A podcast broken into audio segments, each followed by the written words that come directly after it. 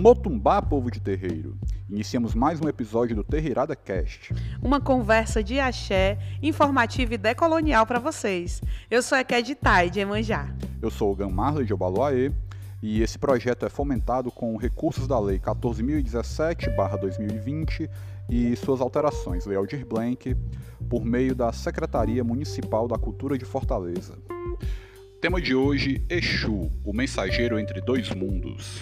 E o nosso convidado para essa conversa, para esse ajô, é o Robertinho, nosso irmão de Exu.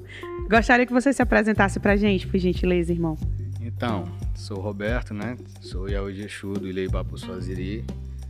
Há dois anos, né, que eu participei da, da minha iniciação. E sou muito feliz, sou muito grato a essa casa. Então conta assim pra gente como que o candomblé ele entrou na tua vida. Olha, foi uma gamo de Oxóssi, já falecida, Dona Guiomar, que morava perto da, da casa da minha mãe na época e eu costumava ir lá conversar com ela dia de sábado. Então ela começava a contar histórias e quando eu, quando eu dei conta do que estava acontecendo, eu estava lá todo sábado com ela sentado vendo ela fumar cachimbo e me contar os excessos e tãs de candomblé, me, me falar como é que era uma casa de candomblé e eu ficava ali imaginando aquele universo inteiro de místico, né? E através de, desses ensinamentos, que hoje eu entendo assim que foi ali a, a introdução de, dos ensinamentos de, da religião de candomblé, eu comecei a ter curiosidade, conheci um pai de santo que era, que era amigo dela depois acabou se tornando pai de santo dela, antes da, do falecimento dela. E foi assim que começou. Foi através de uma de uma pessoa, uma pessoa de Oxóssi que me apresentou o candomblé em contos. e como foi que deu tua vinda aqui para o Ileibá? Então, é muito curioso, porque isso tem muito a ver com, com, meu, com o orixá na qual eu fui iniciado. Eu morei cinco anos no interior do estado e eu conheci uma casa de candomblé lá também, o pai de santo de lá também era de Obaluaê. E nesse eu me cuidei durante cinco anos nessa casa, como cliente, ia como cliente. Vim embora, voltei, voltei para Fortaleza, estava trabalhando e tudo, e houve uma, uma reformulação na empresa que eu trabalhava e eles marcaram uma reunião assim pro, como se fosse dia 20 do mês. E isso era no início do mês, eu recebi uma mensagem no meu, no meu Facebook né? Já tinha dois anos que eu não tinha contato com esse pai de santo e eu recebi uma mensagem desse pai de santo específico no meu, no meu Facebook. E ele, e ele falou assim na mensagem: Olha, eu tive fazendo aqui uma festa para Exu, aqui na minha casa, e Exu mandou um recado para você. Aí o recado era que Exu disse lá que, ó, avise lá o rapaz que vai acontecer um negócio com ele, mas que eu vou resolver esse problema, para ele não ficar preocupado que eu vou resolver o problema. E aquilo dali me tomou aquela, aquele, aquele sentimento estranho, né, assim, de não saber o que, é que vai acontecer, tomou conta de mim. Quando surgiu a informação que teria uma reunião geral na minha empresa, eu cheguei para minha mãe e disse: Olha, mãe, eu recebi essa mensagem, já tinha dois anos que eu não tinha contato com esse, com esse babalorixá, e ele falou que Exu mandou uma mensagem para mim falando sobre isso. Olha, eu acho que eu vou ser desligado da empresa. E quando foi no dia 20, teve, teve a, a tal reunião e de fato eu fui desligado da empresa com, com, com, algum, com outros colegas. Era uma reformulação que ela estava passando. E eu fiquei cinco meses desempregado, aguardando, procurando emprego e tudo. Aquela, aquela sensação daquele momento estranho, nunca tinha passado por aquilo. E eu falei, rapaz, eu preciso me cuidar. Eu preciso ir a algum lugar, eu tenho que me cuidar. Cogitei ir até a casa desse babalorixá, mas desempregado, questão financeira, era longe, tudo, passagem, tudo, ia ficar tudo muito caro. E eu procurei na internet e encontrei o Ileibá. E eu vim aqui, e inclusive eu gravei bem essa data porque foi no dia da, do Lubagé, dos 40 anos do pai. E ele nem ia tava nem atendendo ninguém porque era o dia da festa e ele disse assim, olha, vem aqui seis horas, isso era uma hora da tarde, vem aqui umas seis horas que eu vou te dar um ebó. E eu vim com, com 27 dias eu recebi um telefonema da empresa, da mesma empresa que eu trabalhava, pedindo a minha recontratação. Achei. Eu voltei para a empresa. É, E aí, Roberto, pensando muito nessa, nessa, nessa tua vivência que tu traz essa história e tudo mais, é, conta aqui pra gente o que é, como é que tu entende Exu, quem é Exu, de acordo com a tua interpretação. Certo. Eu, eu, a, gente, a gente sabe que existem várias vertentes, né? Cada, cada família de, de orixá, ele, eles têm o seu modo baseado no, no, nos nos que aprenderam. Baseado no que eu procurei me aprofundar, eu entendo o Exu como Irauakodá, a primeira estrela, né? o, o primeiro ser da criação. Então, o mais antigo é, descende, é, é, o nosso mais antigo antepassado, digamos assim, né? A laterita, a pedra que se espalhou por, por Orimã. Seria, de fato, para mim, o, o início de tudo, o início da dinâmica da vida. Uhum. E aí, como que tu interpreta o papel de Exu perante, é, entre os orixás, né? Então, é engraçado também, é, é porque é, nesse, nessa, mesma, nessa minha mesma linha de, de raciocínio, de, de aprendizado, é, houve um, uma história que ele teve uma conversa com o Lodumare, assim que o Lodumare surge. É, o Lodumare surge no, no universo, que eles chamam de Orimã, e ele explode, a energia da luz explode em Elodumare e espalha Exu por todo o universo. E quando ele espalha Exu, Exu pergunta é, algumas coisas e ele, naquele, naquele, naquele diálogo, ele diz que ele tomaria conta de toda a criação de Olodumare, ele inspecionaria tudo. Então, no, no de Exu tem uma parte que ele fala é, Olopai Olodumare Lai Lai, seria o inspetor da, do culto de Olodumare desde os primórdios. E, e, isso acaba se estendendo um pouco em, em outros orikis que a gente vai lendo, em, em, em, alguns orins de Exu que ele, que ele comenta, que, que aparece passagens sobre essa, que também não só ao culto, mas a tudo que foi criado por Olodumare. Meio que fazendo uma menção, a gente, eu que fui iniciado em Exu, uma das solicitações é, do pai foi sempre informar Exu a minha saída da, de casa, quando for fazer algo. Então acaba entrando dentro do dia a dia da gente, pela proximidade dessa energia com todos nós, né? Com todos os seres humanos. Massa. E aí, Robertinho, eu fico pensando também é, a respeito muito do candomblé e da forma como o candomblé se relaciona com a sociedade, né? Como é que, como é que as pessoas, para além dos portões do terreiro, elas entendem a religião. Não só o candomblé, acho que as, as demais religiões também. É, e aí, dentro disso, Exu, ele sempre ocupa um lugar muito de de um certo deslumbramento, né? tem sempre muito encanto ali com aquela figura de Exu, inclusive entre pessoas que não são da religião. É, é, é, talvez vulgarizando um pouco, né? dá para dizer que Exu é um orixá muito pop, assim, né? muito, muito da galera. E aí eu queria saber por que é que tu acha que Exu acaba sendo é, é, esse orixá tão popular, inclusive com pessoas fora do candomblé.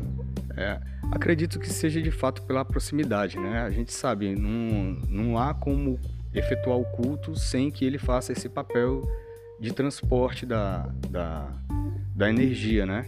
Então, Sim. acredito que isso tenha, tenha sido um, e ele é muito presente também no dia a dia, no nosso dia a dia. E eu acredito que, que essa seja uma das questões que fazem com que exista toda essa essa aclamação em cima, em cima de Exu. E o fato também da gente entender que tudo que a gente não entende, não consegue compreender por completo, ele aguça a, o interesse humano. A gente sempre está querendo entender mais sobre aquilo dali, sobre aquilo que a gente não, é, não consegue ver como um todo. E Exu tem muito disso. Você entra num, num parâmetro de, de, de, portador do axé, de condutor do ebó, de, de liber, porteiro do Onibodeolorum, é como a, o, aquele que abre as portas, enfim, são, ele está presente em, em, tantas partes dentro do, do dia a dia é, como um todo que é quase que impossível em algum momento é, a gente não acabar relacionando ao, a algo que tenha acontecido a ele, né? Então acredito que isso faça com que ele seja de fato tenha haja essa aclamação. Nossa. E pegando esse gancho dessa conversa, assim, quando o nosso povo foi colonizado, é, a nossa cultura foi tida como uma coisa do mal, né? É, é, e Exu, até hoje, é fortemente atribuído a esse mal. Essa visão de alguns cristãos, né? Assim, de, de que, como a nossa cultura é negativa, há uma ligação, é, claro, deturpada, de que Exu é o diabo, e todas essas ligações de intolerância que a gente já, já convive no dia a dia, né? Aí, assim, no teu entender, por que que isso acontece? Por que que Exu foi tão ligado a, a, essa deturpada imagem? Acredito que isso tenha acontecido pela, pela própria necessidade dessas outras religiões de ter uma energia que se colocava contra a, a digamos assim, a, a energia boa né, da, da, uhum. da história. Eles precisavam de uma imagem e talvez eles não tivessem, na época, a informação de outras energias que existem, mas que como a gente já sabe, nenhuma delas se opõe ao Ludumare. Então, para eles era talvez fosse difícil entender ali fácil que que essa energia de Exu, ela é equilibradora. Ela vai em algum momento trazer algo positivo, sim, mas a gente sabe, tá, no, nos, nos, nossos orins, nos orins de que a gente canta, que ele também ele vai prezar pela, pela digamos assim, pelo ato responsável, pelo nosso ato, nosso ato responsável de viver, de agir, entendeu? Então eu acredito que foi, foi muito essa, essa necessidade que eles tiveram com a falta de entendimento de, da ação de Exu. Ele pode agir sim positivamente e a, e a ausência da energia dele pode sim trazer, acarretar problemas. Entendeu? Mas eu acho que eles não, entend, não entenderam isso com a visão e a cultura ocidental de que de que o bom, o bem só faz o bem e enfim, acredito que isso pode ter entrado dentro, dentro desse, dessa vertente aí. E também por ele ser o mais próximo, né? Por ter essa proximidade, porque gente sabe que a nossa religião tem os deuses muito mais próximos, não é aquela coisa mais distante, né?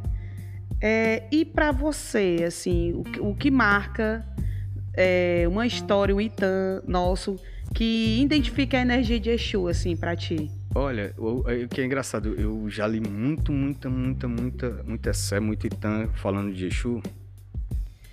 E uma coisa que tem quase todos os Itãs, acredito que a maioria deles, é uma inteligência. É, como é que eu posso falar? É uma inteligência improvisada. É um, naquele momento. É, ele já, no, no, nos acessos, nos itãs, ele já age de uma maneira muito inteligente e ele já sabe o que ele quer. E, e tem, um, tem um, um itã, ele não é um itã comum, é, que fala sobre um filho de Orumilá, que era o que era Ebó. E Ebó, ele tinha, na, né, nesse verso, ele era, ele era chamado de Imotão, o sabe tudo, que sabia de tudo. E esse verso, após o homem Exu ajudar o homem a descobrir como trocar sua data de morte, porque Iku estava se alimentando de todos os seres humanos indescritivelmente e tal, e Exu ajuda o ser humano, junto com Urumilá, a encontrar uma forma de trocar essa data. E Iku percebeu que que Moton ele estava auxiliando, tá, era é, de fato ali a, a, a peça que estava fazendo com que espantasse Iku dessa, da, da, da, do trabalho que ele vinha fazendo. E ele chama Imoton e faz um desafio. E eles são, fazem um, um desafio e tudo, não sei o que, a briga. E Imoton aceita. E um dos desafios, é, Iku fala que naquela noite, o Supá, a lua, ia, ia, aparecer, ia aparecer nova. Ia aparecer uma lua nova de 30 em 30 dias aparecia a lua nova. E para ser contra, é, ele diz para Iku que não, que a lua ia aparecer cheia. Só que ele, ele era metido a sabe tudo, né? E ele, pô, então pronto, quando chegar de noite a gente vai lá e a gente vai ver se a lua tá nova ou tá cheia. Tá bom, ele corre para casa de Urumilá e falou, oh, pai, eu apostei. Aí o Urumilá olha o, ca o calendário lunar, né? E olha, realmente Iku vai vencer. E a aposta era que se Iku vencesse, Iku ia levar Ebó pro céu e o homem não ia conseguir mais fazer trabalho para trocar a data da morte, né? Uhum. Ia ficar todo mundo na mão de Iku. E o que é que eu posso fazer? Ó, deu um bode para Exu aí e que Exu vai dar um jeito. Aí ele entrega ali, pede para para PTB dele correr, pegar o bode, ela pega, ele faz lá o trabalho, entrega para Exu, Exu corre em Ussupá, e quando chega lá, tem um véu, ela, é, o Chopá tinha um véu bonito que ela se cobria e assim ela ia se despindo aos poucos, né, até, até ficar cheia. E Exu suja o véu dela e ela não pode usar o véu naquela noite, então ela não podia aparecer nova. E aí apareceu o 31 dia da fase lunar, onde ela aparece cheia um, um dia a mais. E ele vence expulsando Iku da terra. Só que Iku também é sabido, né? Arrumou outra forma de conseguir se alimentar. Aí ele passou a se alimentar através de Helenini, através dos Ajoguns, através de outras energias. Eu achei muito legal porque isso trabalha muito a inteligência. É, a sagacidade. É, né? ele, ele age ali rapidamente. A maioria do, do, dos excessos visitantes falam dessa maneira. Que ele improvisa ali na hora para resolver. Muito rápido, assim. Eu achei, acho muito legal. Massa. Um raciocínio lógico, né? é. né? E aí, Robertinho, a gente se encaminha já para o final, né, para o nosso, nosso encerramento. Tu quer deixar alguma mensagem final, algum recado aí? Tá de boa? Tô de boa. pois a tá gente te agradece demais, assim, a, a tua partida, a tua disposição de vir até aqui trocar essa ideia com a gente, tá? É, te agradeço demais, meu irmão. É, espero que a gente possa estar em outras conversas, né? Outras mais prolongadas, Com porque certeza. realmente o podcast ele é mais direcional. Te agradeço muito e espero que Exu continue nos abençoando para a gente fazer essa comunicação sempre, né? É, a gente quis no Terreirada Cast falar muito sobre é, Exu, porque Exu é o Senhor do, da comunicação, né? Então eu lhe agradeço muito por trazer essa energia de Exu para o Terreirada Cash. Axé. Eu que agradeço a poder ter participado com vocês aí, foi uma felicidade para mim. Agradecendo aqui a nossa equipe, sem eles não conseguiríamos né, fazer esse trabalho. É, o Babalorixá Dudu, que nos ajuda aqui em toda a produção. Lembrando novamente que esse projeto é fomentado com os recursos da Lei 14.017-2020 e suas alterações, Lei Aldir Blank, por meio da Secretaria Municipal da Cultura de Fortaleza. Manda o pé, povo de terreiro. Agradeço a presença de todos aqui nesse podcast e até o próximo Ecoar dos Nossos Tambores.